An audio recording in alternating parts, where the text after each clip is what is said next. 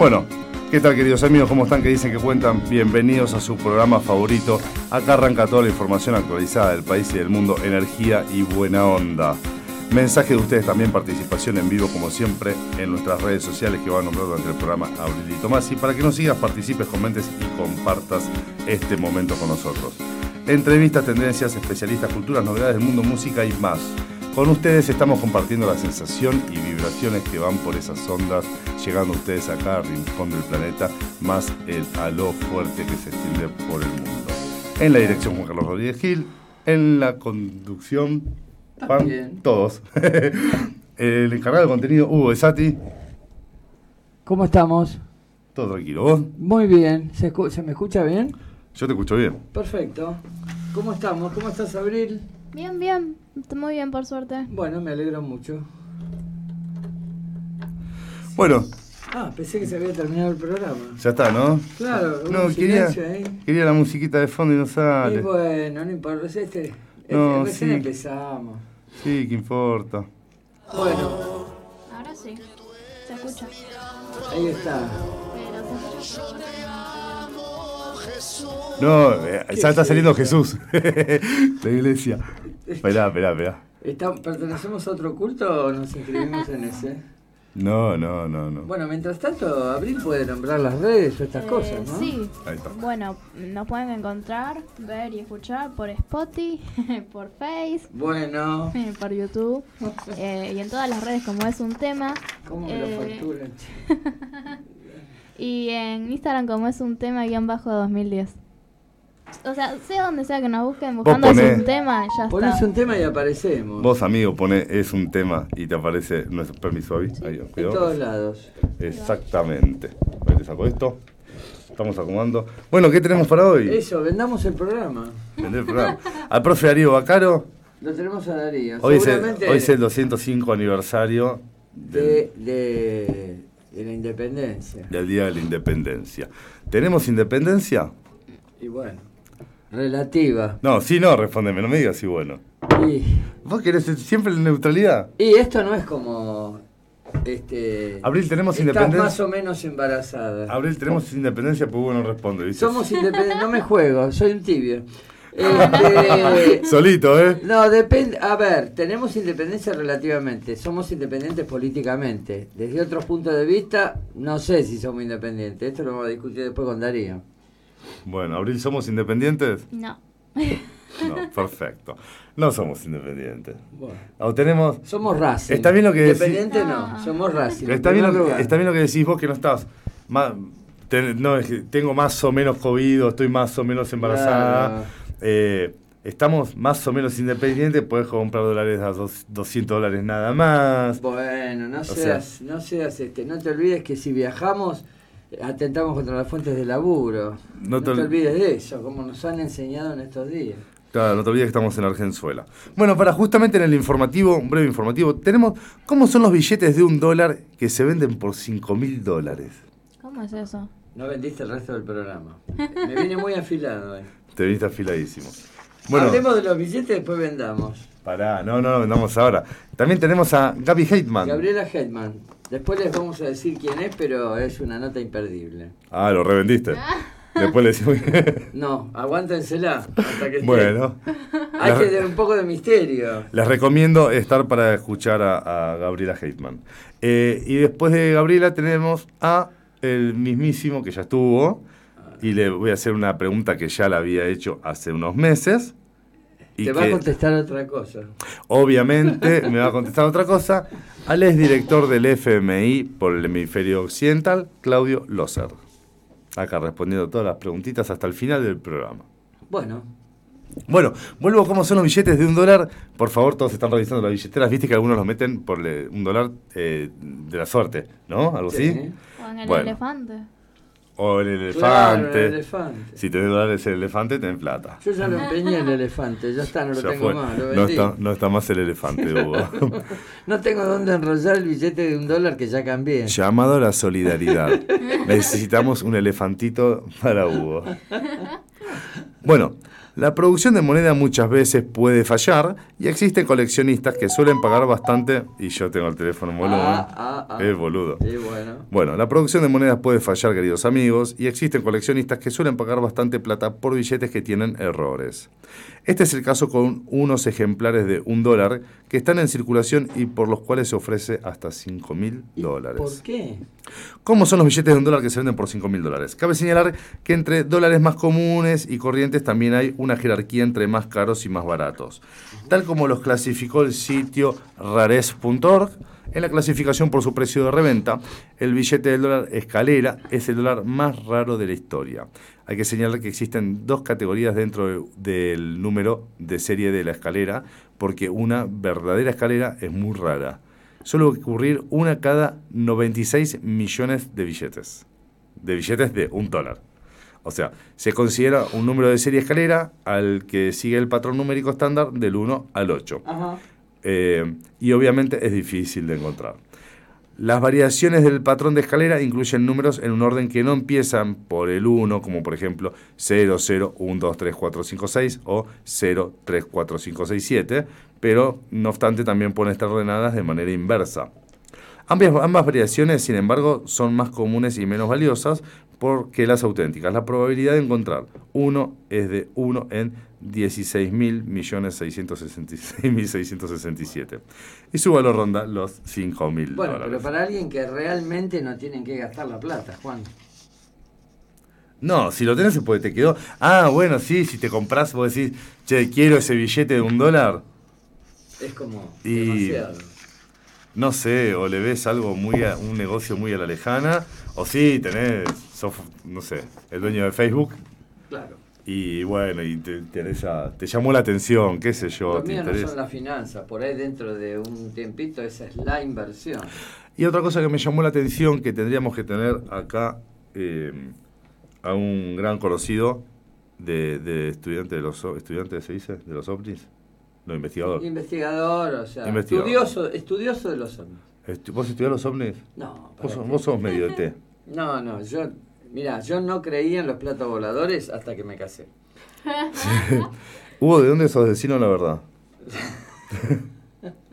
bueno, más documentos clasificados. No me preguntes una cosa que no sé. Claro, no me acuerdo, me mandaron una cápsula, me responde, ay no, perdón, digo... Bueno, más documentos desclasificados sobre ovnis en Estados Unidos. Cada vez más cerca, marines estadoun- estadounidenses afirman que fueron atacados por una flota de 100 ovnis. A ver, no busquen en YouTube, no busquen en ningún lado, esto fue en el 2019, pero se están desclasificando ahora. ¿Qué pasa? Hubo, el mes pasado empezaron a desclasificar y en un mismo mes, entre el Pentágono y la ONU, desclasificaron como siete documentos. ¿Por qué empezaron a desclasificar? Desconozco. No, vos sabes todo. Sí, pero esto no. Bueno, mentime. Bueno, es verdad. Eh, lo atribuyo al contexto geopolítico Ah, claro. internacional. Ya, puede Y ser. la guerra con Ucrania y, y Pero Macri. Claro, ah, buenísimo. Ya te puedes postular. Dijiste todo, no dijiste nada. Claro. Bueno, eh, Hugo Presidente, acuérdate, lista 193.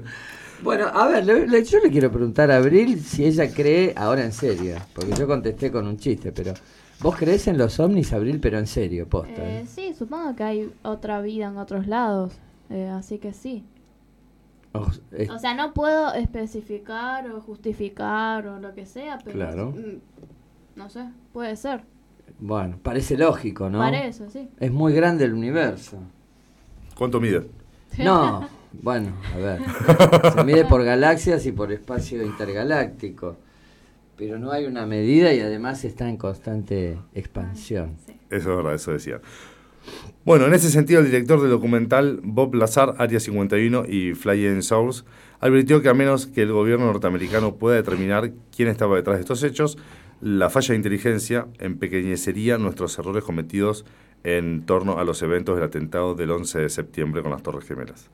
Eh, contrariamente a la versión oficial, las afirmaciones plantean la posibilidad de que la nave filmada y captada por un radar a unas 100 millas, o sea, 160,93 kilómetros, de la costa de San Diego podría ser tecnología extranjera increíblemente avanzada o algo de otro mundo. Ya está, ya cuando dijiste algo de otro mundo aceptaste. Ya está, ya acepté, claro.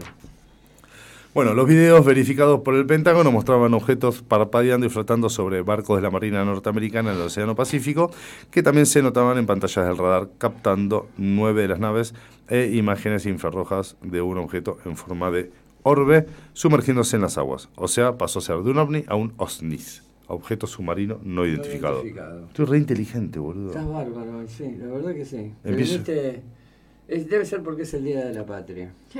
Claro. Claro. Tengo que rendir examen esos días yo. claro. Bueno, eh, Abril, ¿vos tenés algo? Eh, sí, tengo noticias eh, de Google. o Google. ¿Cómo se dice? ¿Google o Google? Spotty. Eh, si todavía usas eh, Hangouts, no sé cómo se dice, no. Eh, ve despidiéndote porque Google planea cerrarlo en noviembre y te pedirá que migres a Chat próximamente. Han pasado ya varios meses desde que Google y, hiciese desaparecer de forma definitiva el Hangouts de su Play Store. Y es que ciertamente el otro servicio de mensajería instantánea estrella de Google lleva em, oficialmente hace eh, muchos años, eh, ¿cómo se llama? Mm, por cerrarse, está por cerrarse. Así Ajá. que esa cuenta ya no se va a usar más. Todos los que tengan deberán usar. ¿Pero puedo exportar los contactos que tenía anteriores? Sí, eso sí. Sí, boludo, me dicen. ¿y entonces? ¿Qué o hacemos? sea, lo bueno es que te, te guarda, te respalda todos los contactos que hayas tenido eh, en esa aplicación. Em, ya que, que, bueno, después ya no se va a poder usar. La- el tema es, eh, ni, ni sabía que lo usaba. ¿Dejó de existir? No. Empezó a existir, dejó de existir y yo no me enteré. Claro, yo tampoco la conocía. Ajá. Bueno, pero es parece que hay que- tantas aplicaciones que uno no conoce, Claro. pero sí. Ahora, el, no, el problema es, eh, bueno, es algo muy obvio, pero para todo hay una aplicación ahora. Enseguida te dicen bajate la aplicación, todo tipo de cosas. Ahora se extendió mucho por razones de seguridad a los, a los trámites o a las transferencias bancarias, todo este tipo de cosas. Te piden la, la, la- la huella facial y es difícil y te piden la foto y póngase más cerca y a veces se complica. Es decir, hay mucho fraude bancario. Eh, y entonces, este, evidentemente, bueno, han tomado mecanismos de seguridad adicionales para, para que vos puedas efectuar tus, tus operaciones este, por la red, sobre todo por, por, eh, por home banking. ¿Qué tiene que ver eso con el Hangus? Y tiene, No, no, estoy diciendo, no, lo extendí, Juan. me perdí. Que eh, Abril dijo que había aplicaciones para todo, o que había muchas aplicaciones. Sí, o más que nada Google. Acá menciona mucho a Google. Hoy en día, si te conectas a, a tu correo, ya tenés tus contactos, tenés todo. Así que, eh, de hecho, Google es una de las eh, páginas en las cuales siempre está activa, siempre se renueva, Ajá. cosas nuevas, se actualiza. Y bueno, sí, es el buscador por excelencia. Cualquier cosa que quieras buscar está en Google. ¿Quién dice eso? Y mirá, Hugo. cualquiera que abra la computadora, Juan. No, Los yo. oyentes lo Me saben. estás haciendo preguntas muy fáciles. Muy boludo, pensé que ibas a decir. No, no, muy fáciles. Che, Javi, te hago una consulta. No sé, ¿me escucha los audio, el audio que pongo de fondo este, viste? Ahí está. Gracias. ¿Eh? Ah. Ah, lo tenía muy, muy bajo. Lo subo entonces. Ahí está. Gracias. Fíjate, esto son. Siempre me toman algo. no, lo bajo acá, lo bajo. Está bien, gracias. Ahí. Así lo tengo al fondo. Bueno, vamos llamando al profe Diego Caro. Vamos, ¿De qué va a hablar con hoy el profe? Sí, seguramente el 9 de julio, ¿Quién te dice? supongo. Eh, mientras tanto, eh, les, voy, les voy contando que eh, el, reportaje al, al doctor Loser de hoy es peculiarmente importante porque, bueno, estamos realmente, en la Argentina siempre hay momentos especiales, pero en este momento hay un- la verdad que es un momento sumamente especial en el sentido de que hay muchísima inestabilidad, hay mucha, eh, digamos, la gente está muy desconcertada y bueno, seguramente tiene la data que, bueno, que hace falta para que sepamos realmente lo que está pasando. Creo que nos están llevando de un lado a otro con el dólar, con este, las declaraciones, con las contramarchas. Esta semana, sobre todo, hace un par de días hubo una serie de rumores de todo tipo de renuncias al más alto nivel.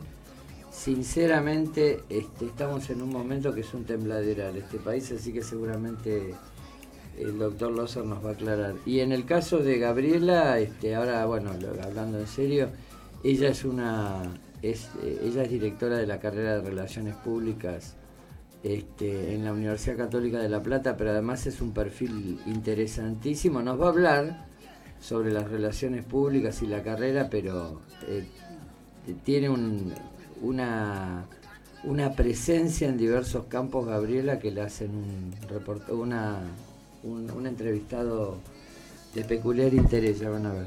En el caso de, profe, supongo yo que sí, que vamos a hablar un ratito del 9 de julio.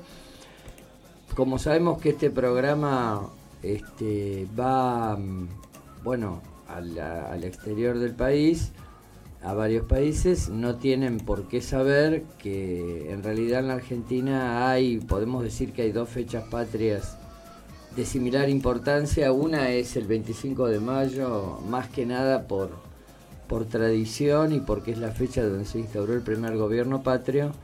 Pero el 9 de julio es una fecha significativa porque declaramos oficialmente nuestra independencia de España y de toda otra dominación extranjera. Nos reunimos en una muy bella ciudad de la, Argentina que, que se llama Tucumán y ahí este, los, los representantes este, declararon la independencia. Pero seguramente el profe Darío Bacaro lo va a explicar mejor. ¿Cómo estás, Darío?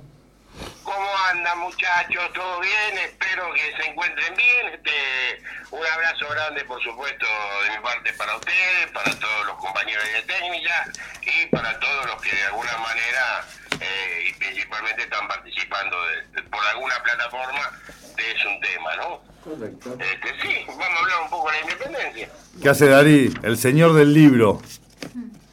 ¿El señor del libro? ¿Quién es el señor del libro? Vos, sabes todo. No, pero ojalá, no, ¿sabe qué? Falta apenas si uno ha rascado una pequeñísima parte de la superficie nada más. Sí, no, con la información que hay en, en la historia, ¿no? No, más vale, no, no, no, no. El tremendo que en cualquier lado, cada vez el conocimiento está girando hacia que de poco se sabe cada vez más. Antes, no sé, en los tiempos antiguos, un sabio que manejaba la historia, la filosofía, eh, la lengua, la botánica, la medicina, el teatro. Hoy un sabio es solamente especialista en moléculas de tal cosa, ¿entendés? El conocimiento se ha eh, perfeccionado hasta el grado que es una cosa, tener, en historia tenés especialistas en armas orientales antiguas, por ejemplo, ¿no? Sí. O sea, no le pregunté sobre la independencia argentina porque si no, yo no, no, de eso nada, no tengo nada que ver. O sea, a ese punto, ¿no? Estamos llegando. Y, y ya que dijiste de las moléculas, ¿cuáles son las moléculas de la independencia argentina, Darío? Ay, Dios, qué pregunta, qué pregunta. ¿Existen? Pará, Darío, te tengo, que hacer una, te tengo que hacer una pregunta que le estamos haciendo a todo el mundo. Dale. ¿Tenemos independencia o no tenemos? La respuesta es sí o no, porque acá Hugo... Perfecto. ¿Ves que sos un pecho frío, Hugo? Bueno. Tienes que responder sí o no, no tenemos independencia. No, no, no. Mira, eh, a ver, ¿qué, ¿qué te entiendes por independencia, no? Porque una fecha en un almanaque, eh, una canción patria, eh, no sé, un escudo, una bandera, eh, forman parte de, la reafirmación de una independencia, pero te hacen independiente. Independiente te haces cuando vos decidís sobre tus propios recursos y sobre tu propio destino. O sea, ¿de qué independencia me hablas cuando hoy, la realidad hoy, hoy, hoy, en este país, me indica a mí que el billete de más alta denominación que tenemos son 4 dólares. O sea, eh, no, puedo... Y que esos 4 dólares ni siquiera alcanzan para un kilo de queso, un kilo de yerba, un kilo de carne. O sea, ¿de qué independencia estamos hablando? O sea, económicamente nos han reducido A la nada. A la nada. Aparte, también no puede decir no, porque la economía internacional, no, no. Fundamentalmente la, la, la dirigencia que hemos supido conseguir como sociedad, ¿no? Porque esto tiene responsables con nombre y apellido, ¿eh? y algún día espero que rindan cuentas de verdad, porque lo que le está pasando a este país, que es un país que me dice, no, hoy no hay gasoil, un país que tiene petróleo de Formosa a Santa Cruz, no hay gasoil, no entiendo.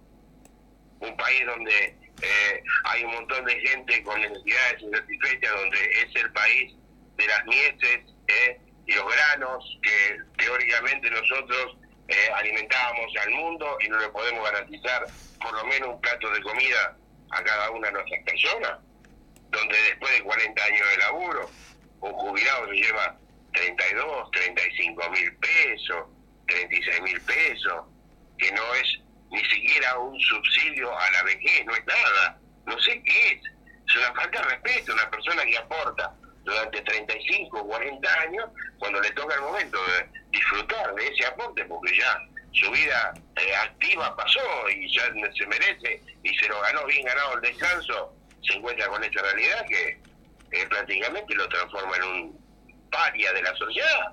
O sea, todas estas son cuestiones que uno tiene que, sentarse a discutir, ¿no? Eh, bueno, pero vos fíjate que cuando se declaró la independencia, tampoco estaba muy claro muchas cosas. Uno puede decir, no, bueno, uno reivindica el Congreso de Tubón. ¿Por qué no reivindica el Congreso de Tubón? Y bueno, porque fue un Congreso declarado desde la debilidad. Eh, ¿Por qué desde la debilidad? ¿Por qué existe esto?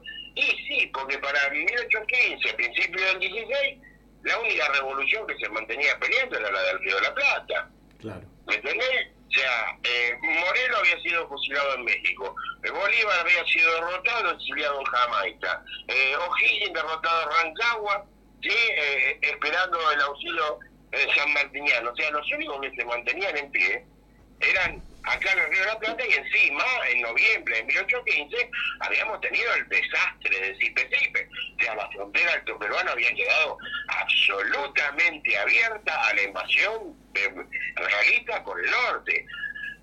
Bueno, esta circunstancia de llamar a, y, instalar un gobierno mal y discutir el tema de la independencia eh, fue un acto de, desafío, ¿no? Eh, pero así todo, uno dice esto, pero vos fíjate que no todo el mundo estaba tan a favor de la independencia.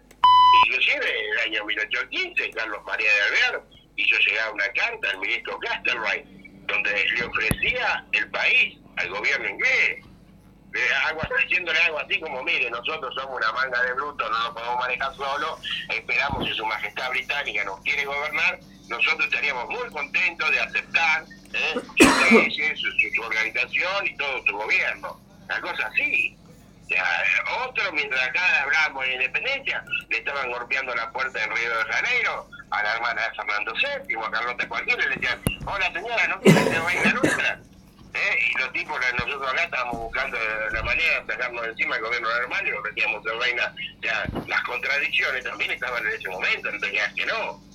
Pero así todo, bueno, en esa jornada del 9 de julio de 1816, bajo la, la presidencia transitoria de San Juan y Nueva bueno, eh, se leyó el juramento donde se comprometían a ser libre e independiente los reyes de España y su metrópoli, y diez días después, el diputado Medrano se da cuenta que solamente decía de España, entonces hizo agregar el acta y de todas otras naciones extranjeras.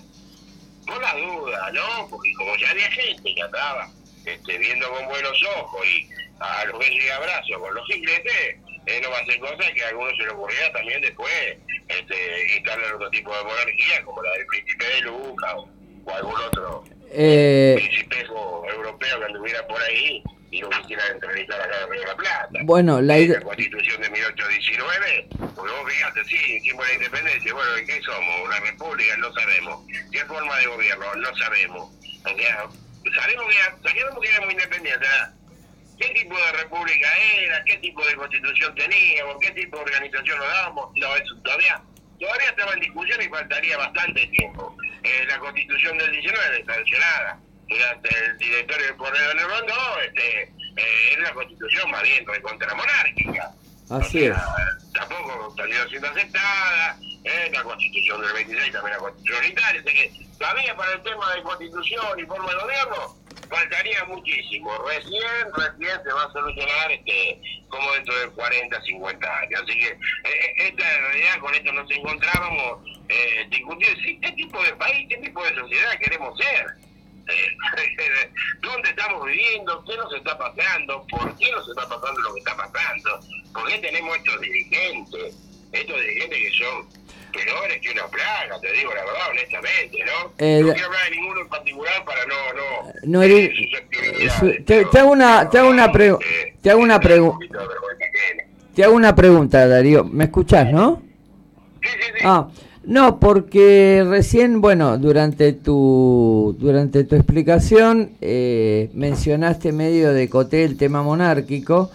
Es muy significativo que en la letra del himno nacional decía ya su trono dignísimo abrieron, es decir, eh, estaba un poco la, la intención, no sé si la intención, la idea, la corriente, que bueno, decía, y sí, seamos una monarquía, es decir, creo que también, si no me falla la memoria, vos me vas a corregir, creo que Belgrano tenía una intención de nombrar alguna, de abrir alguna casa este, real o sucesoria aquí en, en el Río de la Plata. ¿Esto es así? Sí, es así, tal cual. No nos olvidemos que estamos hablando del proceso por napoleónico. Claro. Es decir, caído Napoleón, se instituye lo que llama la Santa Alianza. Así es. ¿sí? Eh, donde, bueno, el Congreso de Viena y qué sé yo, eh, las antiguas monarquías buscan eh, restaurar sus antiguos dominios eh, y, bueno, están en eso. O sea, España vuelve Fernando VII Fernando VII que la cabeza fría y ordenada de todo lo que lo desafiaron acá en América, ¿no? Entonces, bueno, de alguna manera este, proponer gobiernos tipo monárquicos entendían algunos como Belgrano que era una manera de, de ayorrarse y estar a tono con los tiempos que corrían en Europa, ¿no? Pero bueno, este, eh, sí, sí, era, pero no, no, no hubo manera, sí, Belgrano estaba con esto del partido carlotino eh, buscando a Carlota Joaquina, ¿no? Este, otros buscaban al príncipe de Luca y otros a ver al rey de Basto, qué sé yo, De, toda, de todas formas, a mí me parece, no sé, a lo mejor es muy ingenuo de mi parte, pero sinceramente me parece que eh, es muy valorable, muy valioso realmente el hecho de que con todas estas condiciones tan adversas eh, decidieron seguir adelante, en todo caso discutir el principio y después ver cómo, los tantos cómo que faltaban y que en cierto sentido todavía siguen faltando. Pero bueno, llevaron adelante el proceso, se la jugaron, intentaron que realmente el que lo reivindicábamos con eso tuvo más, Claro. Eh, con, las costillas contarle, pero bueno, lo. No, además fue en el interior del país, Darío. O sea, y esto también es importante. Eh, digamos, todo lo anterior había girado alrededor de Buenos Aires. Ahora, bueno, el centro de atracción estaba en una, en una, en ese momento lejanísima, este, ciudad del interior del país y esto me parece, además, no sé, a ver, vuelvo a insistir, tengo un concepto muy romántico de la historia. Yo a Tucumán fui fui dos veces, eh, siempre por a dar eh, cursos. Y bueno, cuando realmente cuando pasás por la puerta de la casa de Tucumán, sinceramente, no sé, a mí eh, es muy emocionante, es sumamente emocionante. Pensá que cuando salió el acta de la independencia, el acta de la independencia sale en tres idiomas. Sale en español, sale en quechua y sale en aymara.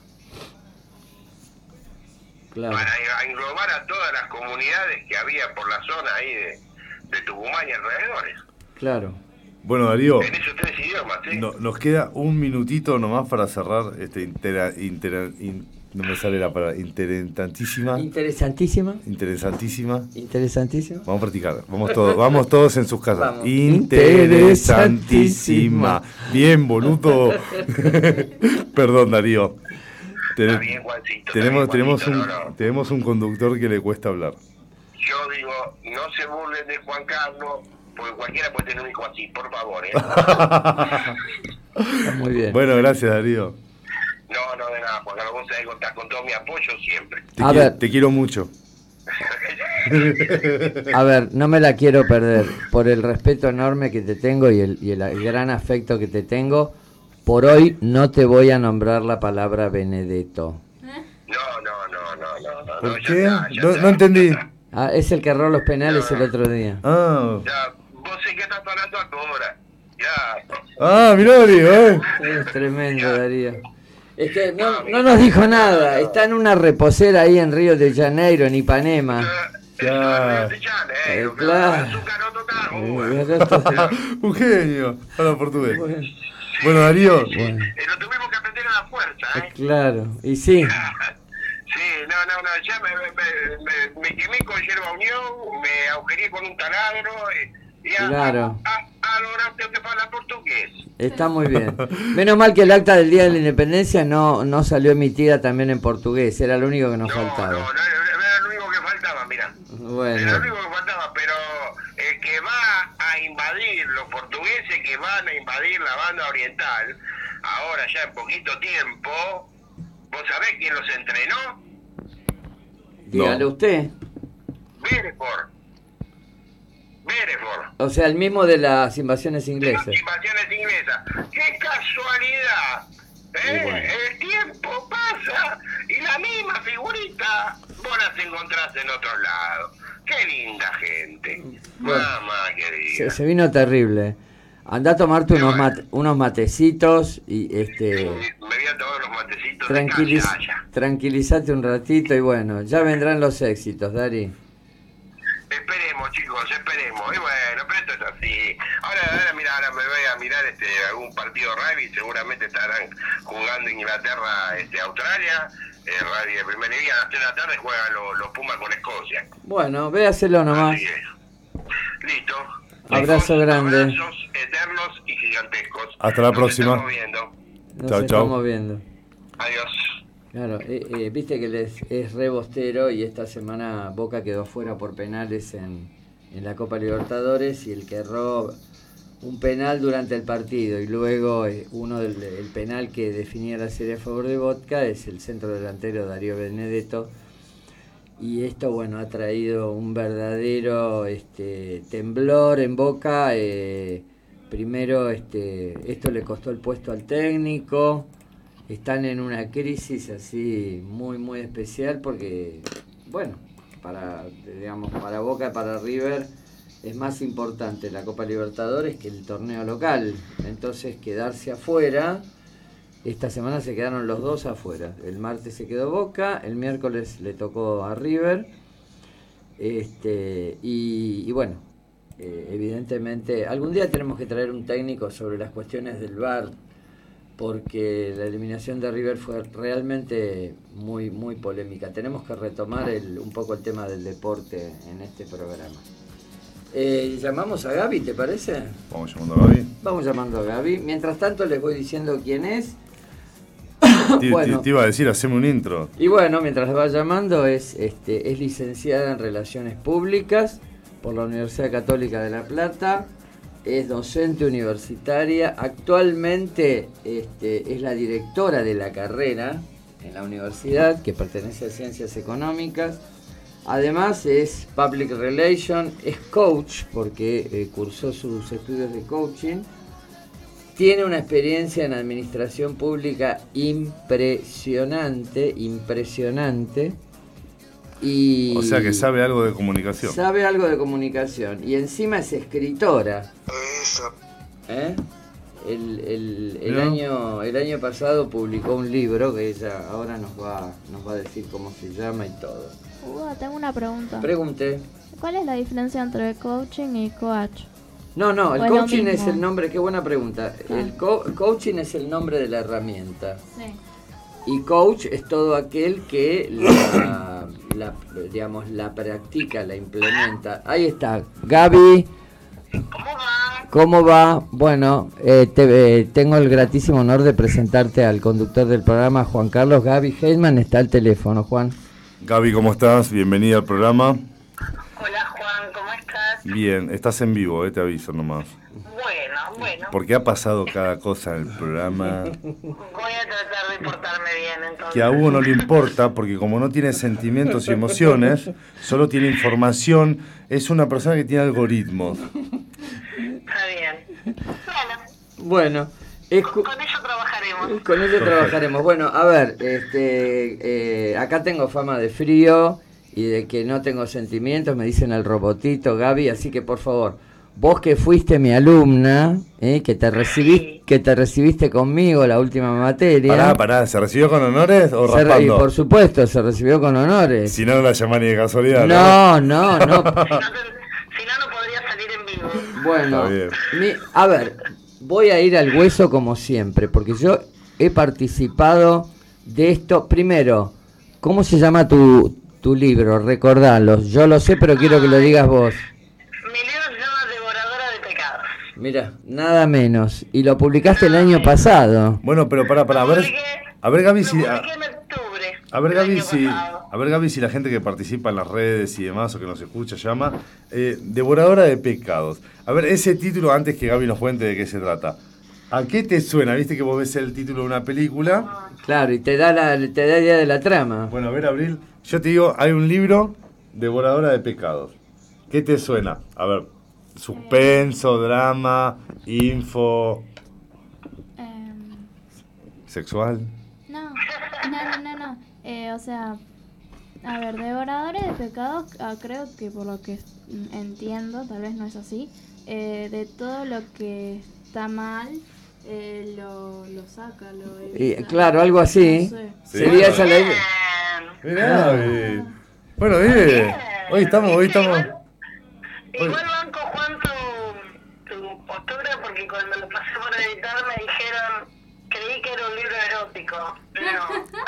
Y por eso, por eso, Gaby, quería hacer la pregunta si te damos la posibilidad de aclararle a todos los oyentes que si, si lo van a comprar no vas a encontrar el Kama Sutra, amigo, vas a encontrar información. No, que si van con esa que no, no se ilusionen, que no, no pasan por ese lugar. Bueno, escucha, y la, editor- la editorial eh, o amigos, conocidos, cuando le pusiste ese nombre y te dijeron, che, pero es erótico, drama sexual, que es una novela, ¿y vos qué pensaste? ¿Qué explicación diste?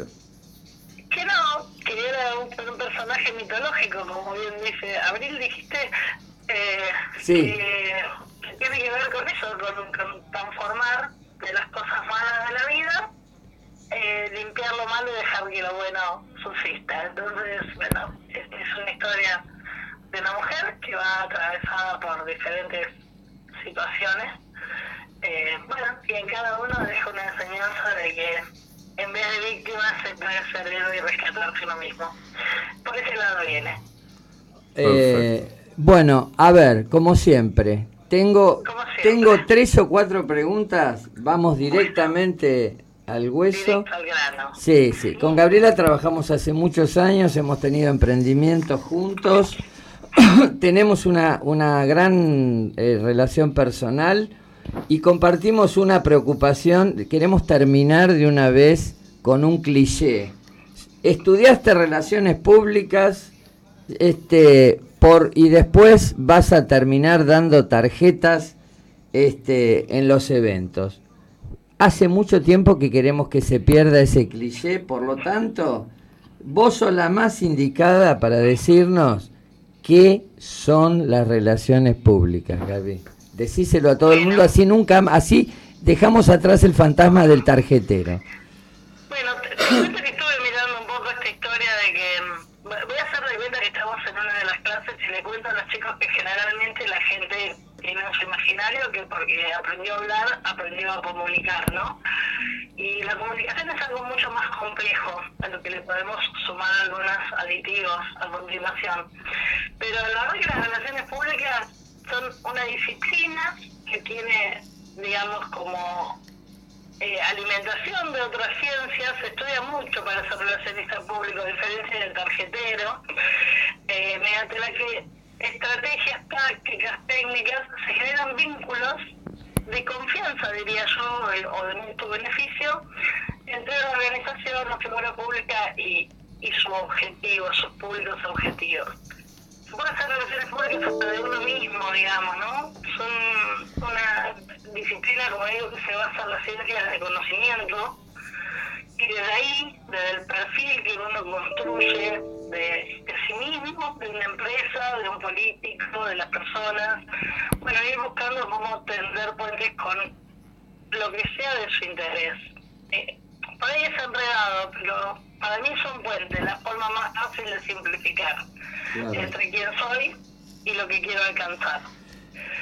Eso no se hace espontáneamente y de hecho a diario vemos fracasar a mucha gente en distintas situaciones porque no tienen un buen vínculo y no son capaces de crear confianza. La confianza creo que soy uno de los valores más preciados por Y- la persona. Y bueno, hoy en día tenemos una crisis de confianza. Y la confianza, la confianza se gana, se tarda mucho tiempo y tarda un segundo en desmoronarse.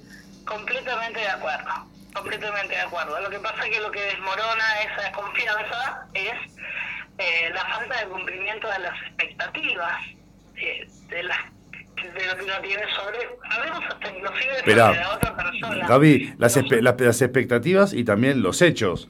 Si yo vos te digo algo y me comporto de otra manera, depende Tal mi- cual. mis acciones, o sea, perdés tus expectativas, pero porque mis acciones fueron lo contrario a lo que dije. Exactamente, E- esa, esa brecha, otra palabra conocida, Sí.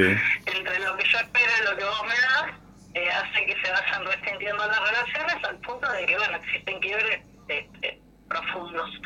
No, no digo irreconciliables porque siempre se puede modificar el accionar. eh, y bueno, justamente hablé de público de interés por eso, porque a veces no nos damos cuenta que no estamos en condiciones de brindarle al otro lo que esperaba. Y jugando que estamos en clase, le pregunto, ¿ustedes por qué se creen que no estamos a la altura de darle al otro lo que esperaba? Claro, tal cual. Sí, sí, sí. Digamos, Mayoritariamente porque no lo conocemos, ¿no? Claro. Porque somos eh, bastante, eh, eh, no digo incapaces, pero bastante deficientes al momento de escuchar. Eh, la escucha dentro de las relaciones públicas es uno de los pilares fundamentales, porque más que ofrecerte lo que tengo, lo que me sobra, lo que quiero, eh, busco ofrecerte lo que vos necesitas, eh, en lugar del conocimiento. Eh, eh, eh, a ver si, ¿qué te parece si en estos minutos reconstituimos la, la historia de un tipo, de un tipo que decide estudiar relaciones públicas y que después se gradúa? Entonces, la pregunta para el que lo decide, ¿qué estudiamos en relaciones públicas? ¿Cuáles son las áreas de estudio y cómo evolucionó la carrera en el tiempo? Porque bueno, juntos, bajo tu dirección, hemos reformado y reformulado el programa de la carrera ah, ah, dos veces casi se- casi con seguridad. Entonces, quiero ser relacionista público. ¿Qué me van a hacer estudiar y cómo cambió esto a lo largo del tiempo? Bueno, vamos a estudiar mucho, pero bien, porque son temas que son apasionantes, digamos. Más allá de lo largo del tiempo, yo el plan de estudio sigue la realidad. Hay una aceleración tecnológica que, que es no, no, invasiva bien, ¿no? Porque avanza sin, sin consentimiento permanentemente. Cuando yo empecé a estudiar allá con el profesor Besati, no hace tantos años, eh, el medio de comunicación por excelencia era el diario, la radio y la televisión, y hasta ahí.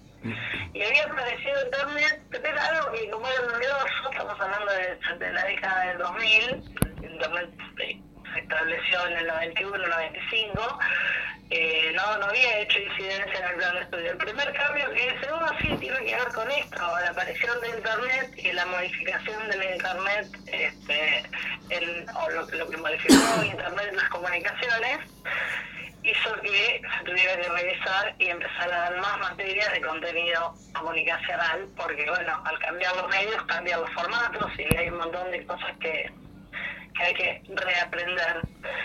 Y después, nuevamente sobrevino eh, la década de las redes sociales. Estamos hablando tampoco de hace tantos años. Nosotros logramos hacer una buena modificación del, plan de estudio en el 2020 porque, bueno, lleva tiempo de análisis, lleva tiempo de, de aprobación en el Ministerio de Educación. Y hoy, básicamente, la carrera de Relaciones Públicas tiene una pata muy humanística que habla de antropología, psicología, eh, sociología, materias que sirven para perfilar, le digo yo a los chicos, esto no es cuántico, pero es lo primero que tenemos que aprender a, detectar eh, cuáles son la, configuración de las personas con las que tratamos, porque otro mito que vamos a derribar a lo largo de nuestra carrera o la formación profesional que le damos es ese viejo latiguillo de tratar además como te gustaría que te traten, ¿no? Estoy olvidando alguna de mis clases. La realidad es que además les gustaría que los trates como a ellos les gustaría que lo traten, no como a mí, porque si no sería partir del punto de que todos somos iguales. Gaby, Gaby, te interrumpo un segundo, interrumpo un segundo. Eh, claro, eh, tratar a los demás como te gustaría que te traten no da, pero por ahí se confunde y se asocia a la frase no, le, no hagas lo que no te gusta que te hagan. Claro, pero tampoco sería por ahí aplicado porque el, y puede ser un pensamiento universal, ¿no? Digo, muchas veces los refranes nos van marcando nuestra forma de, de ser y proyectamos cosas inconscientes que por ahí nos restan el tiempo de conocimiento del otro. A lo mejor a mí no me gusta, y lo, digo como un hecho porque a alguno de la audiencia se le ocurre, mira, me gusta que me regalen flores. lo que no quiere decir que a otra persona no le guste. No, está bien. Claro, es tiene muchas variables ¿eh? dependiendo para qué. A ver, si no te gusta que te metan los cuernos, no metas los cuernos, por ejemplo. Por ejemplo. por ejemplo. Lo, que pasa que... A, lo mejor a alguien le gusta porque tiene una pareja abierta en este, en este contexto. No, pero, pero entonces ahí no son cuernos, son swingers y es un mutuo acuerdo. claro, pero ah, por eso hay que conocer al otro, digamos, en cualquier circunstancia para saber si tenemos una pareja abierta o te estoy metiendo los cuernos, tengo que saber qué es lo que vos querés. ¿Qué es lo que te gusta? No, no, claro. ponerme lo que yo hago todo el tiempo. No, lo que pasa es que además de conocimiento, lo que estás contando requiere, se requiere mucha sensibilidad. Es decir, eh, la, la, la, habilidad de conocer a los demás, lo que bueno, en el ambiente llamamos inteligencia interpersonal, es una habilidad que eh, tiene cierto, no te, no te quiero decir que es instintiva, pero tiene bastante contenido genético. O sea, un bebé llora y eh, hay un bebé cerca de él y también se pone a llorar. Es decir, la empatía es algo realmente instintivo en los seres humanos. Ahora, eh, después la tenés que reforzar con habilidades sociales, ¿no? Es decir, que las vas adquiriendo. con conocimiento también, porque ustedes deben haber escuchado y seguramente deben haber tocado el tema, cuando aparecieron las redes sociales generaron un montón de conflictos, el grooming y todo ese tipo de historias, que, que lo, personal no existían, o sea, el ser humano sí está este, adaptado para las relaciones interpersonales, pero entre medio metió su cola la tecnología.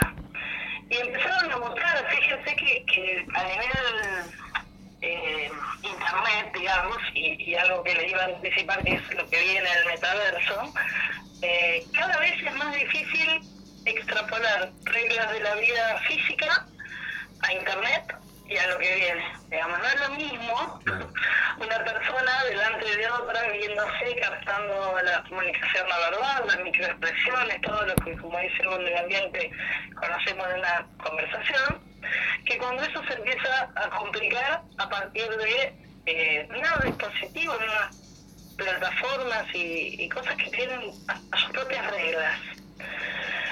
Entonces, cuando uno habla, vuelve al punto original, de tarjetero versus relacionista público, no administramos a los tarjeteros, son gente muy simpática que le mejora de alguna forma eh, la cantidad de ventas de tarjetas, la concurrencia, porque a veces no es ni siquiera por venta, a, un lugar de personas o de público.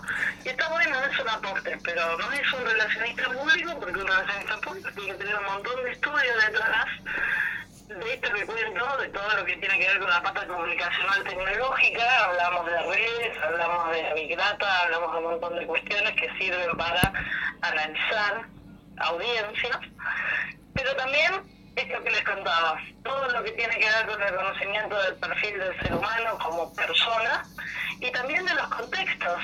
Eh, nosotros en la carrera, a pesar de que por ahí alguno que está entusiasmado escuchándome se, se desmotiva en ese momento, tenemos economía, tenemos finanzas, tenemos historia, porque el contexto marca y relaciones de poder de historias y económicas que hay que conocer para poder generar un buen ambiente, un buen panorama, un buen diagnóstico sobre el cual trazar o construir. Ese puente que en algún momento mencioné cuando definía las relaciones públicas. Eh, te hago una, a ver, te hago una, a ver, me estoy acordando de cuando te, de cuando te tomé el final de Relaciones Humanas, con el cual te recibiste, estamos reproduciendo ese momento. Estábamos solos en el aula y estaban todos los familiares afuera esperando, como diciendo, le llega a ir mal y vos, vos profe, no salís vivo de acá. Pero este, bueno, eso fue un momento inolvidable ese. Eh, a mí me, me, digamos, me encantó que te recibieras conmigo. A ver, justamente, termino la última pregunta y termina el examen, alumna. Este, ya me, ya me recibí de relacionista público. ¿Qué hago? ¿Qué inserción laboral tengo? ¿De qué puedo laburar?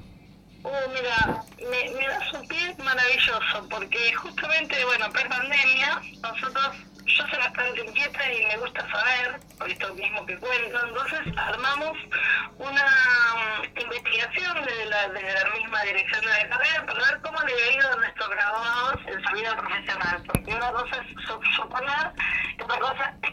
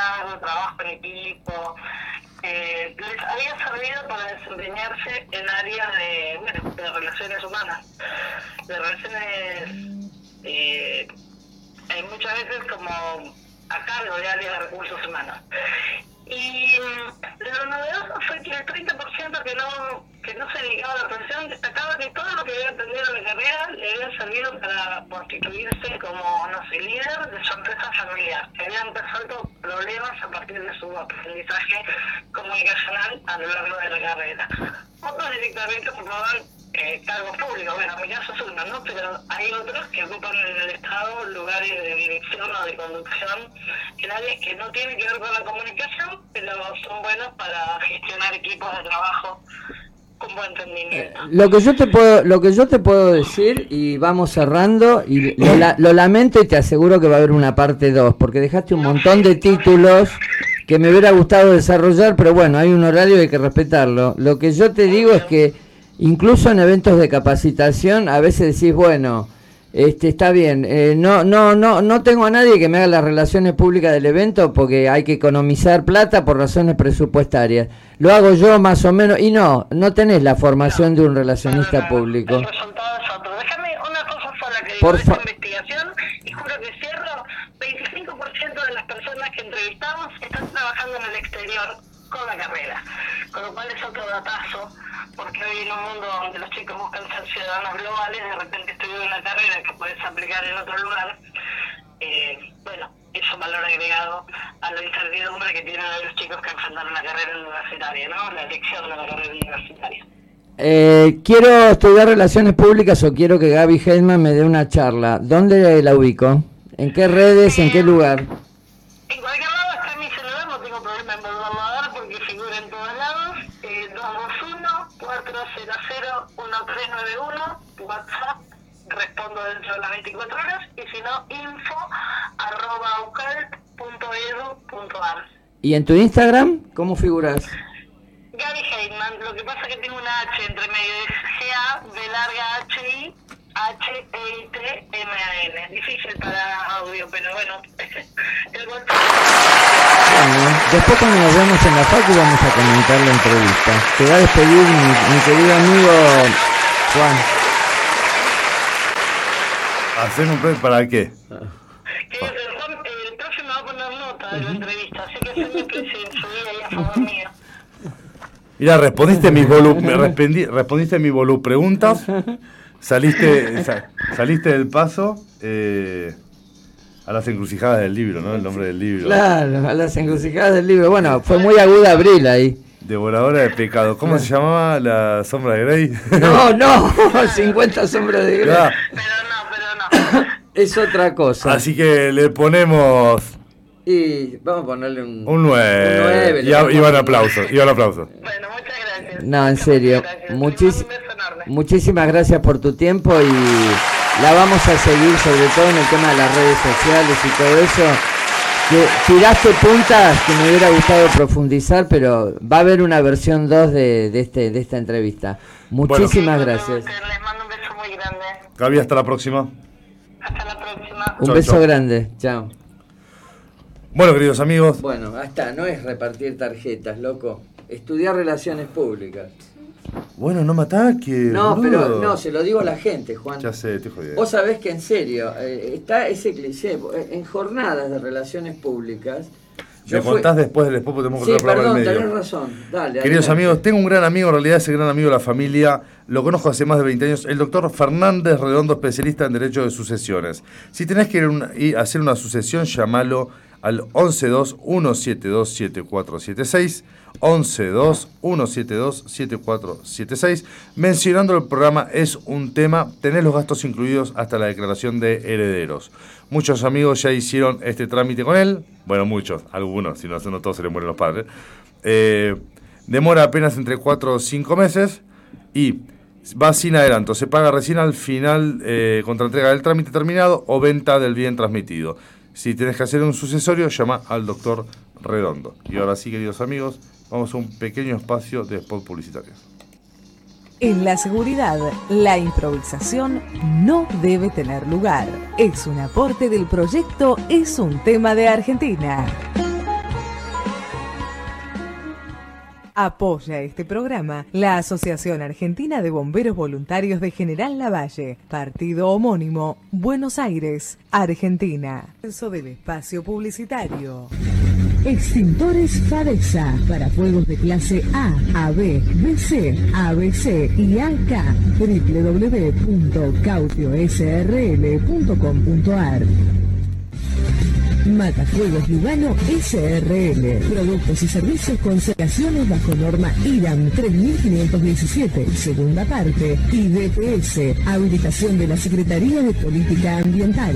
Habilitación del Gobierno de la Ciudad de Buenos Aires. Miembro de la Cámara Argentina de Seguridad. www.matafuegoslugano.com.ar Neumáticos Más. Venta de neumáticos y llantas. Todas las marcas tren delantero, alineación y balanceo. Neumáticos Más. En Mariano Acosta 1179. Parque Avellaneda, Ciudad Autónoma de Buenos Aires. Teléfono 4612-2460. Salón Unisex Marcelo. El lugar para tu bienestar capilar. Cortes, lavados, color, queratina, peinados, botox, alisados, baños de crema, planchitas. Salón Unisex Marcelo. En Peribebuy 2087, San Justo. Teléfono 15 6177 7828.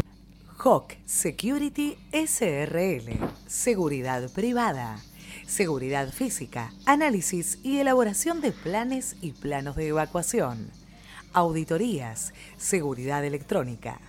Con Hawk Security, su problema de seguridad tiene solución. Contamos con certificación ISO 9001 y amplia trayectoria en el rubro. www.hawksecurity.com.ar Mail info arroba hawksecurity.com.ar. Teléfono 11 4639 4198. Hawk Security, empresa habilitada en Cava y provincia de Buenos Aires, 28 años en el mercado, avalan nuestra experiencia.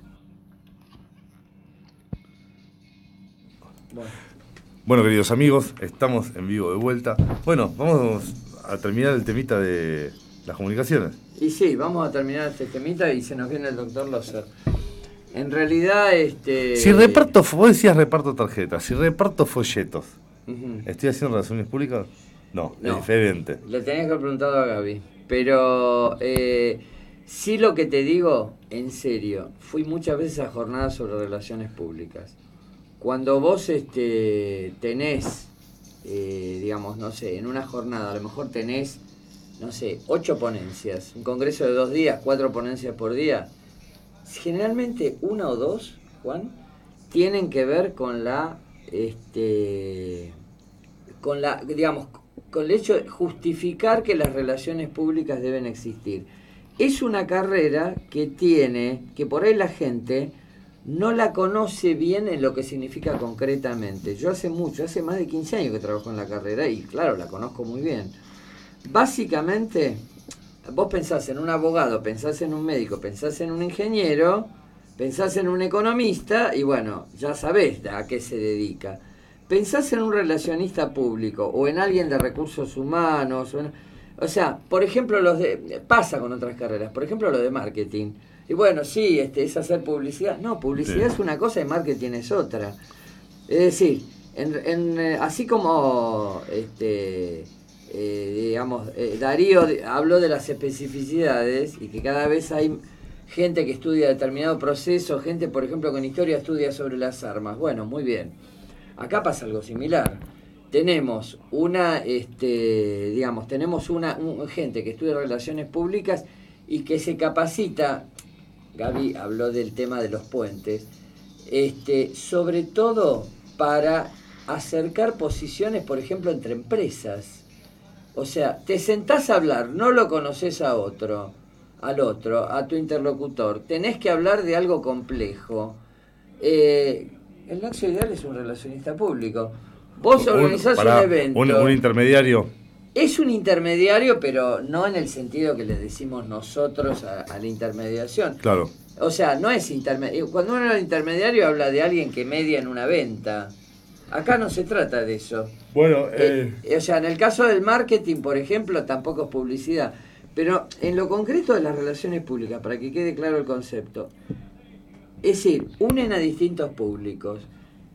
Cada público tiene sus intereses, por eso hablamos de customizar, es decir, de asociarse a las necesidades del cliente. Vos fijate que en, en una empresa, por ejemplo, no sé, te llaman para que des una charla, supone.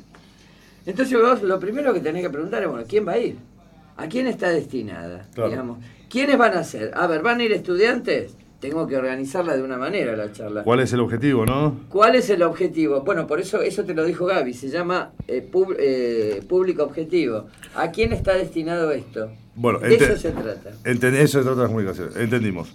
Acá me están escribiendo oyentes, dice, che, hablen de la independencia, cuéntenles cómo se inició, la mayoría no sabe. Bueno, ya lo pasamos eso Ya lo en el programa, eso más tempranito. ¿Qué tuvimos hasta ahora, Hugo? Y tuvimos al profe Darío Bacaro. Primero hablamos un rato nosotros, después tuvimos al profe Darío Bacaro. O sea, tuvimos boludeces, hablamos nosotros, hablamos boludeces de Darío Lara. Vino Darío a rescatarnos de esto. Cortamos con Darío, este, hubo alguna, también retomamos este, la liviandad de nuestros diálogos y de nuestras existencias, hasta que vino Gaby Heidman a sacarnos de eso y hablarnos de las relaciones públicas, pero en serio y no como se las dice, se las sostiene generalmente. Mira, Estamos mandando... sí, estamos ahí. Ah, ¿no? Eh, eh, yo Ah, preferiría no salir, Juan. Me veo Sí, tan viejo. Mirá, esta semana cumplí Bueno, años y me mató. Me mato. Ahí censura. Bueno, y después, este, ahora se nos viene el, el, el Loser o hay que esperar. ¿Vas a llamar a Washington? ¿Qué vas a hacer, Juan? Contame. Vamos a llamar a Washington más o menos ¿En este momento? en este momento. Bueno, Mientras tanto, les voy, les voy contando. Faltan tres minutos para la llamada, o sea, seamos puntuales. Ah, bueno, lo hacemos. Bueno, Por eso no lo llamé todavía. pero podemos ir hablando de lo que, de lo que significa. Bueno, yo hace meses tuvimos eh, a Claudio Loser, es director del FMI por el hemisferio occidental, y le pregunté, ¿qué pasa si dolarizamos la economía? Meses después me encuentro, era medio una locura al principio de la charla, eh, luego Claudio dijo, "Mm, no sé si estaría tan mal, pero habría que eliminar el Banco Central, me respondió. Ajá. Bueno, quedó ahí, en que no se sabía. Luego, meses después, me encuentro que sale Milei en, en la tele diciendo que habría que dolarizar la economía. Dije, me robó la idea. Boludo, se lo apunté yo hace meses atrás al, a Claudio. Bueno, igual, igual Loser en su momento dijo, no, este, antes de eliminar el Banco Central hay que hacer muchas cosas, no sabemos si terminaremos eliminando o no, depende de muchas otras cosas, pero en definitiva, este, la, perdón, la, la, la idea es que hoy en día hasta la propia vicepresidente habla de una economía bimonetaria, o sea, no sé cuál es el alcance real de Pero esto. bimonetario y no puedes comprar dólares. ¿De qué estás hablando? Y yo no soy economista. Habría que preguntarle a, A la presidenta. A la, a la vicepresidenta. ¿Por qué dijimos, no, es la presidenta? No, Dejémonos de joder, dale. Pero no seamos boludos. No, no me importa. No voy a, no voy a decir palabras que no existen en el idioma. Y Bueno, si- es- y si la Real Academia lo aprobó por, por razones políticas, Bueno, es el, presi- el presidente Cristina, porque... El presidente, no, no, no es la presidente. Y entonces dijiste la, Sí, ah, la que está mal es presidenta. presidenta. bueno, A lo que iba yo que era Cristina. es Cristina. Es Cristina. Bueno, ella habló de una economía bimonetaria y vos fíjate que en los últimos días, ¿con quién es, antes de la tormenta que desató la ida de, de Martín Guzmán, ¿con quién habló Cristina? Habló, hab- hab- habló con Carlos Melconian, o sea, eh, alguien totalmente identificado con el macrismo. Hay una necesidad de una apertura, Juan, esto es evidente y lo ve cualquiera. Simplemente no, no saben cómo hacerlo. Es decir, es un momento realmente muy difícil donde está costando mucho tomar decisiones. Y al margen de la bronca que esto te pueda dar o que uno esté diciendo, esta gente me parece un desastre, que esto que el otro, evidentemente hay, un, hay necesidad de tomar ciertas, ciertas iniciativas que desgraciadamente no se están tomando. Es decir, en este sentido estamos en problemas serios. Eh, yo yo creo que hay que esperar un poquitito más a ver cómo evolucionan las cosas. Oh, mira, recién vio el chat, explota, ¿eh? Ah, ¿Y qué dice el chat No sobre el tema? ¿Están hablando mal de nosotros? Sí, nos están puteando. ¿Qué nos dicen? No, para que estoy mandando, me pidieron algo. Ahí está. Léenos algo. Quiero saber quién me insulta y por qué. Nah, bueno, te están Nah, ya a nadie. A ver, espera. Vamos a ver. Pero tengo que hacer la llamada ahora. Y bueno, hágala nomás. Y no veo el chat ahora. Bueno, no importa. Bueno, vamos con la llamada. Vamos con A la ver. llamada. A ver si tenemos suerte como tuvimos la otra vez. Y bueno, esperemos. Por favor. Y si no, me tengo preparado un temita. Che, ¿te puedo pedir un favor? Dale. No le vuelvas a contar que ya te leíste el libro de él. No, no, ya está, se lo Ya dije está. la primera vez. Fue. Fue para romper el hielo. ¡Oh, my God! Doctor Loser, tengo un temita que se las trae. Si no, será en la ¿Ah, próxima. sí? Y sí. Si no, será la próxima edición. No, pero yo creo que sí, que va. Estamos llamando a Maryland. A la Suprema Marina. Che, ¿quién paga esta llamada? La producción. Abril. Ponele. Your call has been forwarded to an automated voice messaging system. Me Oh. parece que estamos en problemas. ¿Qué hay? Houston. Estamos en problemas, Houston. Estamos en problemas. Che, Javi, ¿viste cada vez que pongo uno de estos audios que cargué? Acá, mira, estos de acá. Que ya obviamente le dice acá en propiedades. No, en filtros, digamos, acá.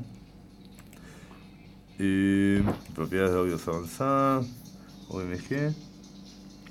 Ya lo activé, ¿viste? No lo escucho. Cuando vos tocas ahí, sí. No, Bueno, A ver, de nuevo el otro. Ahí voy, señor. Ahí vamos, ahí vamos.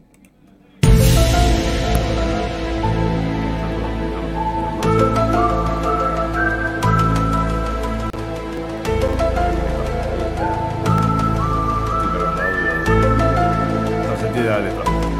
Se entiende. vivo, ¿eh? Bajito. Dice. Perfecto.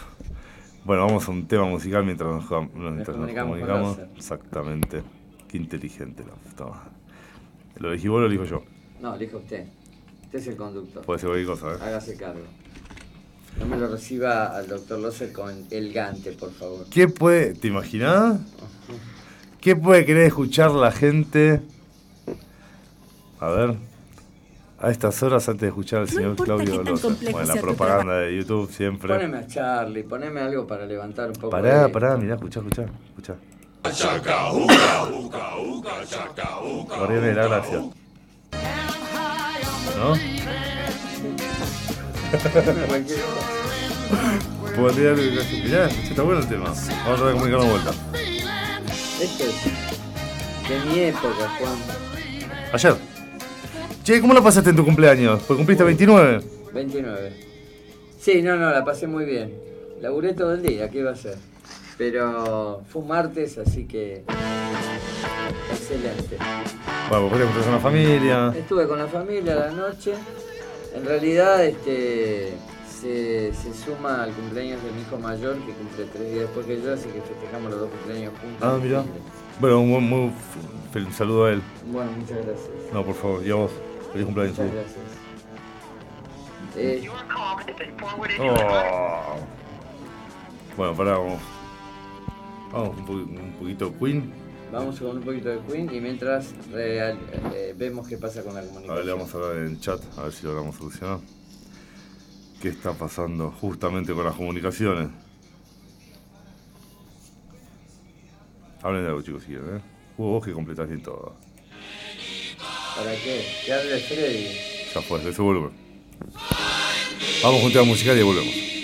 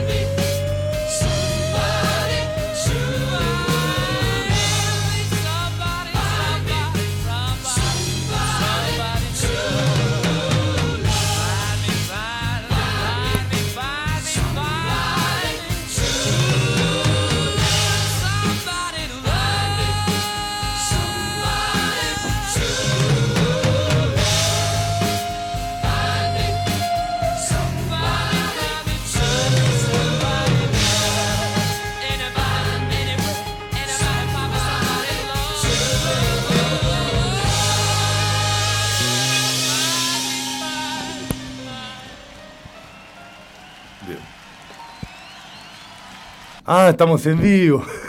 ¿Estuvimos en vivo todo este tiempo? No, no, no, para nada. Ah, no. Por favor. Bueno, quisimos comunicarnos con Claudio. Allá la hora es diferente. Y no hay diferencia horaria, quiero decir, ¿no? Si no, pues Hugo mejor, me corrige. Bueno, vamos a hablar del dinero. O sea, tenemos un, un plan B. Vamos a hablar del dinero. Sí. Y, bueno, y la próxima vez este, reportaremos al OSER. Habrá, algo habrá pasado. Algo, habrá- algo, Algo habrá- habrán hecho. Algo habrá- tal cual. ¿Qué me, qué- Y qué pero, me querías contar del dinero? y pero Macri, fue Macri, seguro. Ah, ¿Qué me querías contar del dinero? Bueno. Último intento. Ahora, pará, ley de Morphy, empiezo a leer esto y atiende. Tal cual, por supuesto. Bueno, queridos amigos, desde el año 600 antes de Cristo, cuando el rey Al-Yates selló la primera moneda, los seres humanos... No. Contestador desde Maryland. Bueno, la primera moneda, los seres humanos han estado muy interesados en el dinero. Y el dinero no tiene que ver con las matemáticas. El dinero tiene que ver con la emoción. Algunas de las mejores historias que uno escucha casi siempre empiezan hablando acerca del dinero y terminan siendo sobre otra cosa, no justamente sobre el dinero. Un ejemplo, uno se encuentra dinero, lo gana, lo pierde, lo gasta, te faltó, lo roba. Lo roba. Está el dinero que ah, acá está, está el dinero que uno roba, que pide, que uno hace creer a los demás que tiene, dinero por el que uno se casa, dinero porque usted le entrega a alguien con la esperanza de que lo amarán por ello. El dinero está en todas partes. A ver, un ejemplo, si tenemos que decir, uno dice, che, contate una historia que tenga que ver, que empiece con el tema del dinero, pero que sea de otra cosa. Uno piensa que es difícil, pero a ver, un ejemplo, contame, hacé memoria de la mayor cantidad de dinero que gastaste en una fecha. Que para vos hoy, y no empecemos con, no, bueno, por el cambio de moneda no sería mucho. Claro. No, en esa fecha era mucho. Y que tal vez en eso tiene variables, ¿no? El mayor cantidad de dinero que gastaste en una fecha y que te arrepentís o que no te arrepentís. Después dinero que escondés de tu pareja, dinero que encontraste y que mantuviste. Porque viste lo que fácil viene, fácil se va si te lo encontrás. Lo peor que has hecho por dinero, bueno, no, eso. Mejor Dar- no, no profundizar. Dar clase, dice Hugo. Vos, Avi, Em, comer, siempre comer. ¿qué es lo peor que has hecho por dinero? Insistir la mamá. Y claro, dame, dame guita vieja. Claro. Dinero que su primo prestó y nunca pagó. No entendí ese. Y sí, le prestaste plata a un amigo y no te la devolvió nunca. Tu primer cheque, ¿te acordás de cuánto fue?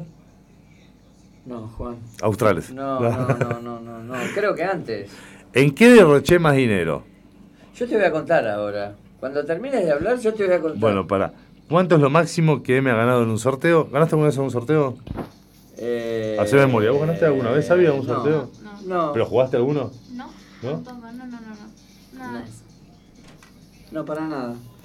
Después, cosas que el dinero no puede comprar. Bueno, Podemos eso terminar dice con- la, publicidad de la tarjeta. Vos sabés que es, este, bueno, es una lástima no poder tener al Oser, pero es muy Insisto, insisto. Es muy, no, no está bien, ¿qué va a ser? No hace falta este, pensar realmente en, eh, digamos, en la historia tan, tan traumática que tenemos los argentinos con el dinero.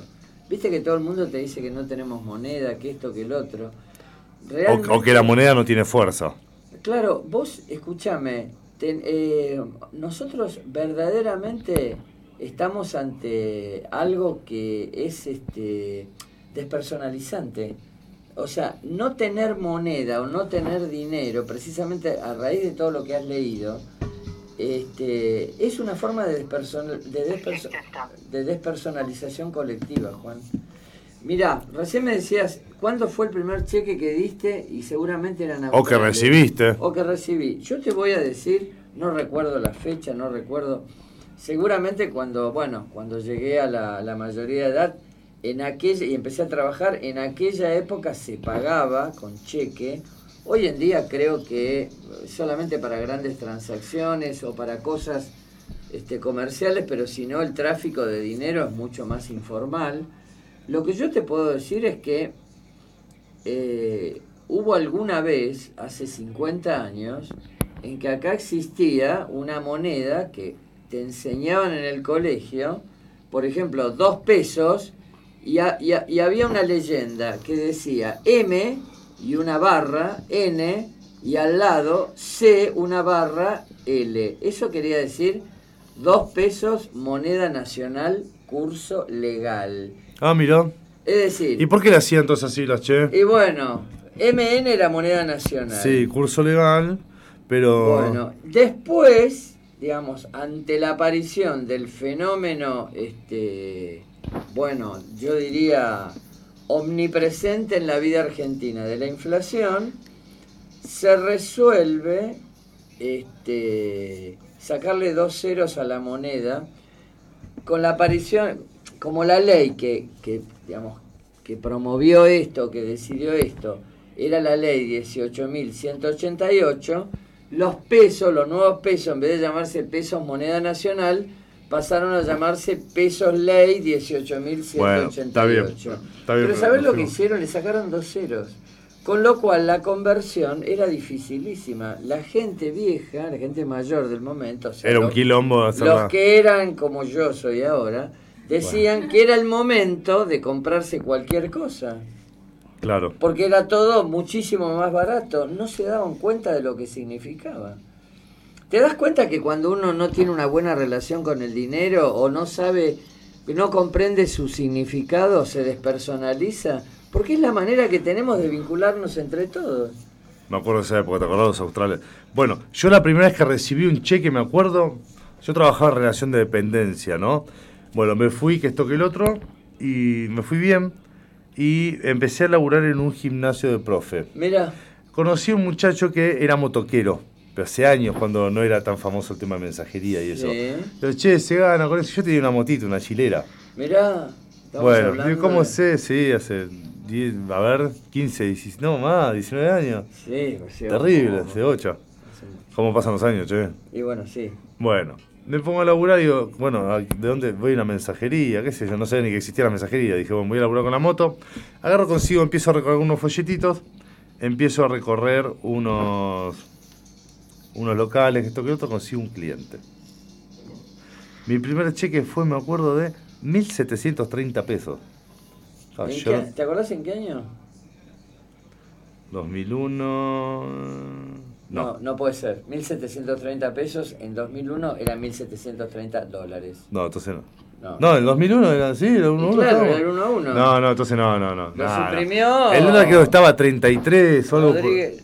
Algo por el Y estilo. No, no, eso es hace muchísimo menos. Pensá que cuando estaba Macri de presidente valía, o sea, es increíble, valía, no sé, 28, 28 eh, hubo un escándalo No, pará, cuando estaba 28 Macri valía. 28. ¿Cómo 28, boludo? Valía 28. No, con Macri 80 y pico. No, acordate, cuando. Pero es que justamente esta conversación es tan reveladora porque justamente a uno le parece increíble. Juan, en la época de Macri, el dólar valía. Es decir, cuando se fue Cristina valía algo de 15 mangos. Durante Macri llegó a 22 y luego cuando pasó de 22 a 28, que fue en abril de No, 2018, no. sí, se armó un escándalo tremendo. El otro día le, Pará, publi- a ver. le publicaron un, un No, no puede ser lo buleo, no. juro por Dios. De hecho, cuando viene el gran escándalo, cuando Alberto Fernández como candidato dice un dólar de 60 pesos sería razonable. Eso pasó después que él gana las pasos, Juan. Es increíble, pero es la verdad. No, se nos ha ido de la mente lo que ha pasado realmente.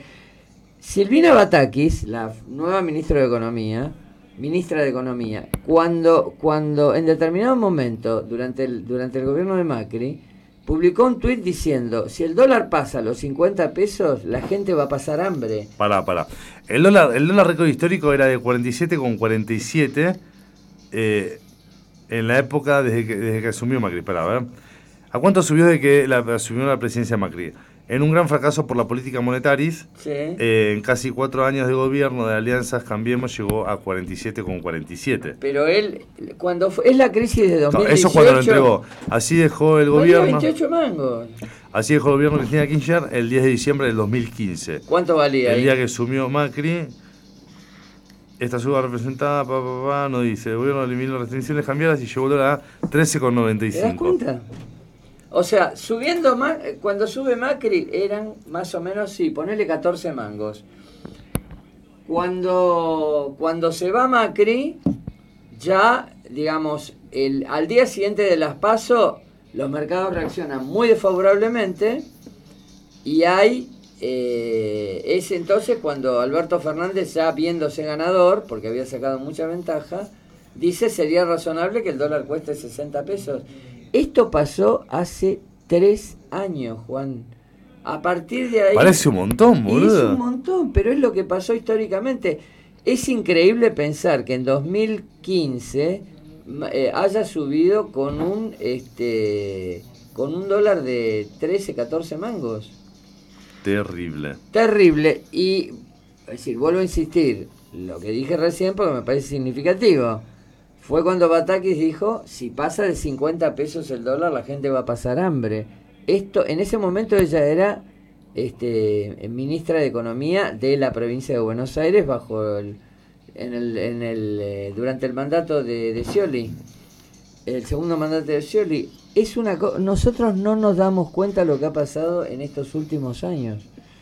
Nosotros hoy en día tenemos una cotización que es oficial, de hecho no había mercado desdoblado, no había un dólar oficial y otro paralelo, el dólar era libre, vos ibas y comprabas lo que querías. Todo eso después, al no poder controlar justamente la voracidad de la gente por los dólares, empiezan a, establecer otro tipo de mecanismos. Mira, justamente, hace un rato te hablaba del, del- del cumpleaños de mi hijo mayor. En un cumpleaños anterior le regalé un libro que se llama Los argentinos y el dólar, donde, le- donde se explica la relación, yo te diría patológica, que tenemos los argentinos con, con el- con el dólar. O sea, la identificamos con la reserva de valor. ¿Qué tiene que hacer una unidad monetaria para ser realmente representativa? Ser reserva de valor. Los argentinos no le damos esa jerarquía al peso. ¿A qué se lo damos? Al dólar. Y por eso ahorramos en Bueno, dólares. pero pará, pará. Le damos esa jerarquía al dólar, claro, pero porque. A ver, lo que hablábamos con Gaby Heitman. eh, la confianza se gana. Y acá los políticos nunca hicieron para ganarse la confianza del pueblo y menos con la moneda. Mirá, yo lo único, para lo único que hacen es emitir. ¿Quién fue el que compró la maquinita? Eh, Sí, vudú. Vudú. Bueno, Bueno, está bien. encima, ya con eso te estoy diciendo todo. Lo que, pa- lo que pasa es que pretender, creo que, digamos, sería una conversación que cualquiera se aburriría, ¿no? Primero, yo no estoy capacitado ni autorizado para explicar esto en términos este, económicos. Yo te autorizo. Real, sí, pero yo no sé lo suficiente. Y en segundo lugar, eh, es una cuestión de percepción y de confianza. La gente no confía en que las cosas eh, al cabo de cierto tiempo van a valer lo mismo que lo que valían. Mira, este, a través de Sistémica, en 2009, yo hice, yo hice una alianza para este para, yo había diseñado un software de administración de alumnos pero distinto. Después hubo de todo pero el que el que yo diseñé era muy novedoso en ese momento. Y quise hacer una alianza con unos noruegos que yo conocía de otro emprendimiento este que vendían software sobre todo de tablero de comando. Vinieron a la Argentina, establecieron una verdadera cabeza de playa acá para vender a toda Latinoamérica. Realmente terminó todo en un fracaso estruendoso, se fueron. ¿Y por qué se fueron? Porque no entendieron la inflación como fenómeno. Bueno, a ver, ac- acá estamos, tenemos en línea a uno, un oyente y amigo del programa. Martín, ¿estás ahí? Sí, ¿qué tal? Buenos días, gracias por la invitación. ¿Cómo estás? Buenos días, buenas tardes, buenas noches. Martín tiene que estar en el programa, es bueno sé lo que es. Bueno, contame quién Es es. lo mismo el tema. ¿Nos va a hablar que, del dólar? que te cuente él, que te cuente él quién es. Martín, ¿cómo estás? Primero contanos quién sos. Eh, bueno, eso de quién soy, vamos a suponer que sea Martín, porque hoy no se sabe quién es quién, nadie, pero o sea, ya, vamos a decirlo así, como a modo de identidad, eh, un tripulante más de la Tierra por ahora. En el sentido de que, bueno, en mi pasaje, en el- yo estaba, escuch- estaba escuchando un poquito la historia, como contaba el señor que está ahí, como contabas vos. eh, Gracias por no decir al Bueno. viejo. El Jovato. no, no, dije el señor. El. Jovato, el señor Jovato. Me llamo Hugo Martín, ¿cómo estás? Hugo, ¿qué tal? Un gusto, gracias.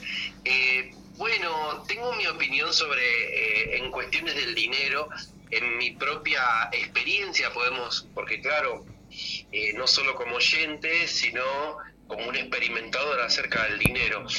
En realidad, em, tengo una opinión que sería un concepto. En definitiva, todo está basado en conceptos de las creencias, es decir, las creencias sobre los conceptos que tengamos. Entonces, en principio, y yendo más atrás en la historia, acerca del dinero y del intercambio que existió en el pasado, ¿no es cierto? Bueno, la forma del intercambio, la creación de la moneda y después la corrupción de un sistema que mm, empezó con, digamos, la especulación acerca de las cosas.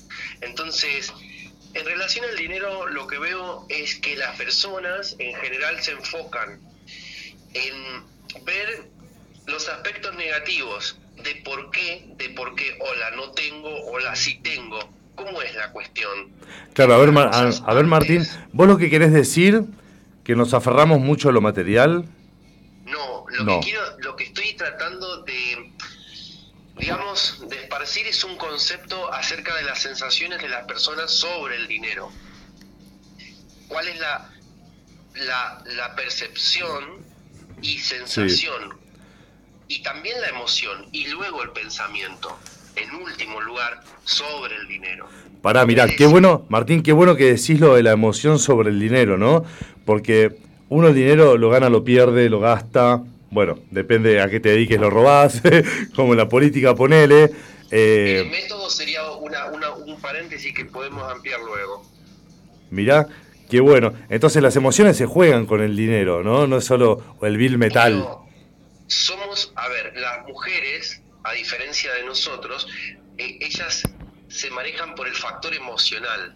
Bueno, siempre, vamos a hacer otro paréntesis más, siempre y cuando eh, no esté influida por, digamos que en su factor esencial verdadero, va a utilizar la emoción como método de descifrar cuál es la conexión que está aconteciendo con esa otra persona. Cuando ponemos el paréntesis, que está influida, bueno, ahí no vale ya. Pero como principio general usa la emoción más que nosotros.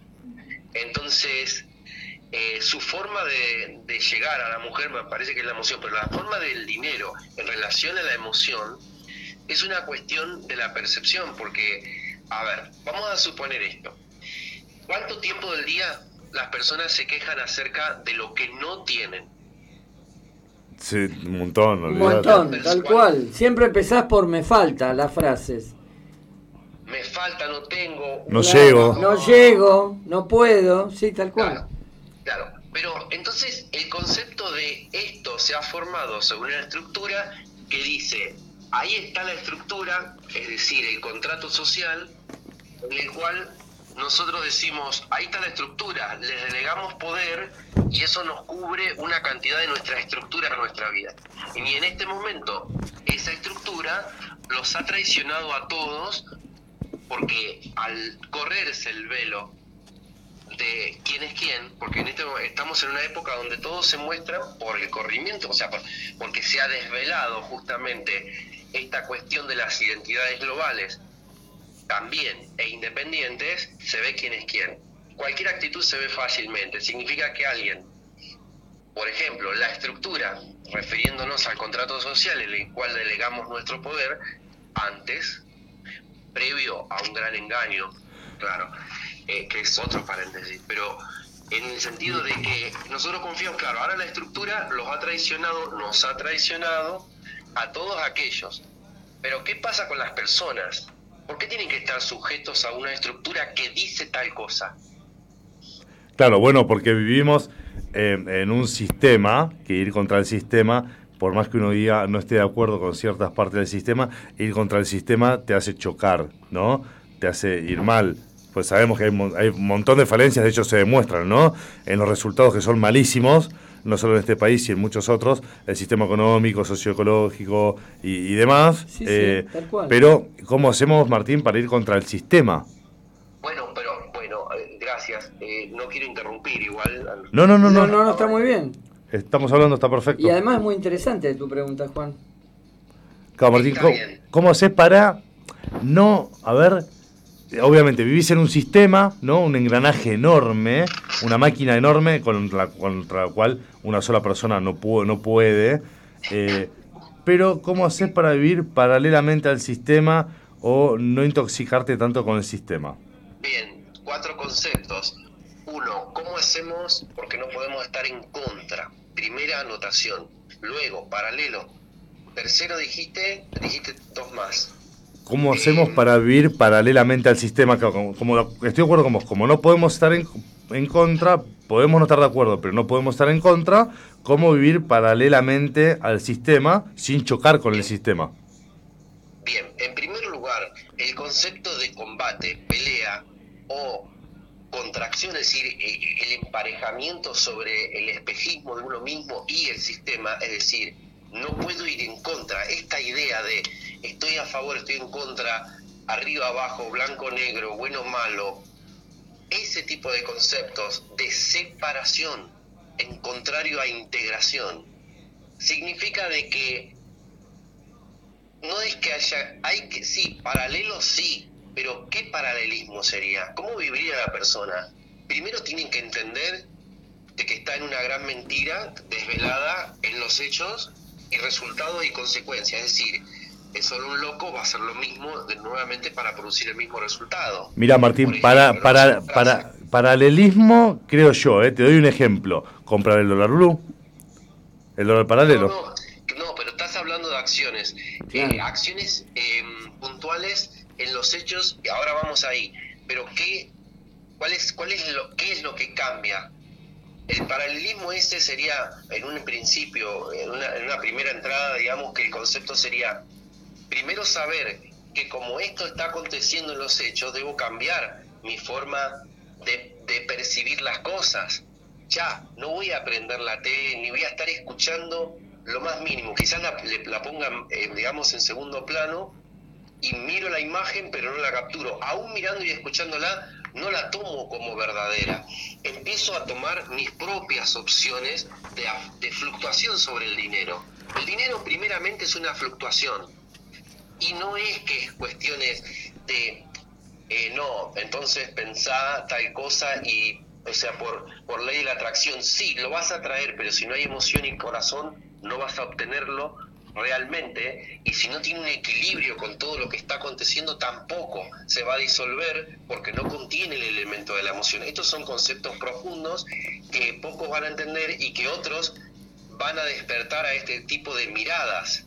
En mi caso personal, desde chico, porque me crié, digamos, muy humilde, muy humilde, 30 grados bajo cero, entrenamiento militar, eh, pero me enseñó eh, cómo es la vida desde cero y sin nada. Entonces la pregunta eh, viene a esto de las circunstancias de las personas. Martín, te nos No queda. saben lo Ma- que tienen Ma- Ma- tampoco. Martín, nos queda un minuto nomás para que Un cierres el. minuto, te digo la práctica. Gracias. Gracias por el espacio. Un minuto. Eh, primero tienen que cambiar el enfoque. Entender de que hay mucha abundancia, eso que dijiste. El dinero está por todos lados, lo está rodeando a todos. Y tenemos que encontrar una manera de entre eh, los que identificamos salir adelante unos con otros, hacerlo lo mejor posible en paralelo al sistema de decadencia. Es decir, crear un nuevo sistema mejorado donde intervenimos, intercambiamos en una manera equilibrada, claro, en la práctica, empezando por ahí. Perfecto, Martín. Bueno, Martín, ¿le querés mandar saludos a alguien? Les mando saludos a todo el equipo, gracias eh, eh, por el espacio, espero haber aportado algo y bueno, este, eh, se puede hacer muchas cosas para cambiarlo todo, solo es una cuestión de percepción. El señor Hugo ahí, muchas gracias, un saludo a la chica. Gracias, un beso, un abrazo. Bueno, Martín, gracias por tu aporte. Muchísimas gracias. Hasta la próxima. Bueno, un genio, Martín, ¿eh? Sí, señor, ¿dónde lo sacaste? ¿Qué tema salió? De YouTube. ¿Eh? ¿De YouTube lo sacaste? De YouTube. Mirá vos, o sea, estaba escuchando y se interesó en el tema. La verdad que sí, ¿eh? Lo flasheó muy bien su... Bueno, queridos amigos. Vamos cerrando este bendito programa. Hugo, despedite, nos quedan dos, tres minutos. Perfecto. Bueno, eh, eh, lamentamos eh, lo de lo del Loser, obviamente, hubiera estado muy bueno tenerlo. Muy buena la sorpresa de, de este oyente, me pareció interesante. Mm, vamos por la por Gaby Heyman 2, en algún momento lo vamos a hacer. Me hubiera gustado mucho que hablase del metaverso, un concepto que se viene con todo y que ella evidentemente domina. Y como, como dedicatoria especial, bueno, Un minuto. solamente a mi familia, es raro que los nombre así como, pero hoy tengo muchas ganas de dedicarle este, este pequeño aporte a, a mi familia, los quiero mucho a todos, a mi esposa, a mis hijos y a mis adoradísimos nietos. Nada más. Avi, Saludos a mamá, a papá y a Lola. perfecto. Bueno, queridos amigos, hemos llegado al final de tu programa favorito. No olvides seguirnos en todas nuestras redes sociales, encontrándonos con el nombre de Es un tema. Les agradecemos por su buena onda y participación. No se despeguen de su dial, queridos amigos. Muchísimas gracias y hasta la próxima.